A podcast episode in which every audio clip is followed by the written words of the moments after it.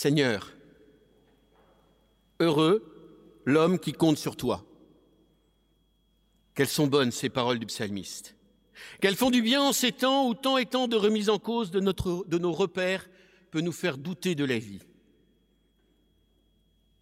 Entre le doute croissant de la population envers la chose politique, les dégâts de la virtualité de l'économie, les problèmes éthiques qu'elle provoque, les amalgames en tout genre, les inquiétudes suscitées par euh, la guerre en Ukraine, on peut penser que la crise de confiance est bien là.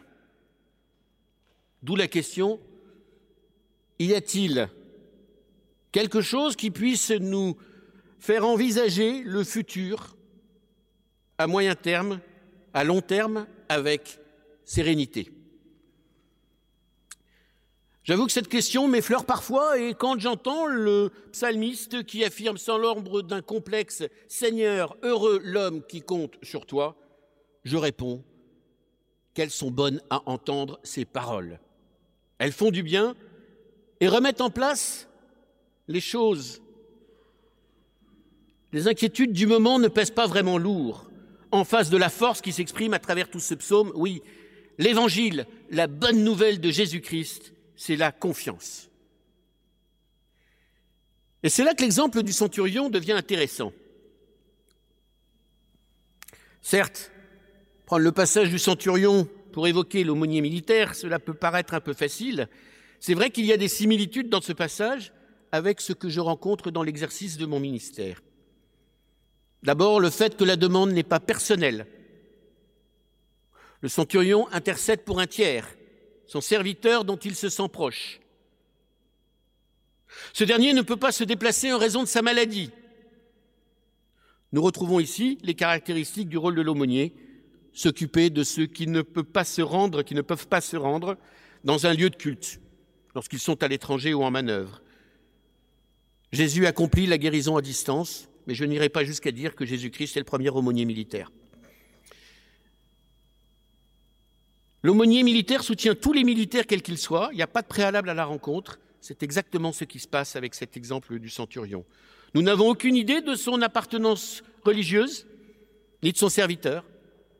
Mais nous nous doutons qu'ils sont païens, c'est-à-dire croyants du culte et pratiquant le culte gréco-romain. Jésus écoute donc cet officier qui se présente à lui d'une manière assez contradictoire. À la fois, il reconnaît son impuissance à soigner son serviteur, et en même temps il donne un chèque en blanc à Jésus, donnant l'impression qu'il ne se fait aucun doute sur la capacité de Jésus à pouvoir guérir ce serviteur malade. Bref, il a confiance. Une confiance totale et absolue. Jésus est considéré d'emblée comme une autorité qui peut changer le cours des choses. Le centurion est familier de ceux qui, dans l'institution militaire, ont une autorité en raison de leur grade. Il n'en est pas moins humble devant Jésus. Je ne suis pas digne que tu entres chez moi. Il, ne donne évidemment pas d'ordre à Jésus, mais il lui reconnaît son autorité. Et par son expérience, il sait ce qu'est une chaîne de commandement le pouvoir et l'efficacité d'un ordre, de la parole. Un mot suffit pour déclencher une action. Je lui dis va et il va. Alors, dis seulement un mot, dis seulement une parole. On n'est pas sûr que le centurion s'attende vraiment à ce que Jésus se rende chez lui, d'autant moins qu'un juif n'était pas censé entrer dans la maison d'un païen mais il sait qu'il le peut, de sa propre autorité. Il n'y a pas de grand discours, il n'y a pas de grande explication, tout en tout temps à mettre en œuvre la seule efficacité de la parole. Et le texte insiste. Moi, je suis soumis à une autorité avec des soldats sous mes ordres. Va et il va, viens et il vient. L'efficacité repose sur l'autorité de l'officier sur ses soldats. Bien sûr, cette autorité est respectée en vertu de son grade et de la fonction qui lui a été confiée. Dans notre passage, un centurion dispose d'une centaine d'hommes. Aujourd'hui, on dirait une compagnie ou un escadron commandé par un capitaine. Mais l'autorité de l'officier dépend largement du climat de confiance qu'il a su établir avec ses hommes. Celui qui soutient ses hommes en leur apportant de bonnes conditions matérielles, tenue, tente, armement. Celui qui se soucie qu'ils puissent bien manger et aussi bien boire, pas toujours avec modération malheureusement. Cet officier obtient le respect de ses soldats. La confiance pleine s'instaure et ça permet aux soldats d'aller au combat avec confiance car ils savent que le chef fera le maximum pour eux. Ainsi, l'efficacité de l'ordre donné ne repose pas uniquement sur le respect dû au grade, mais sur la relation de confiance établie entre eux. Le serviteur du centurion doit sa guérison à cette pleine confiance que son maître a établie avec Jésus. Oui, la bonne nouvelle de Jésus-Christ, c'est la confiance. Ça paraît si simple. Reste que pour atteindre un tel degré de simplicité, nous devons tous passer par quelques étapes. D'abord, il faut partir du principe qu'il n'y a pas de demi-mesure, que votre oui soit oui, dit le Christ.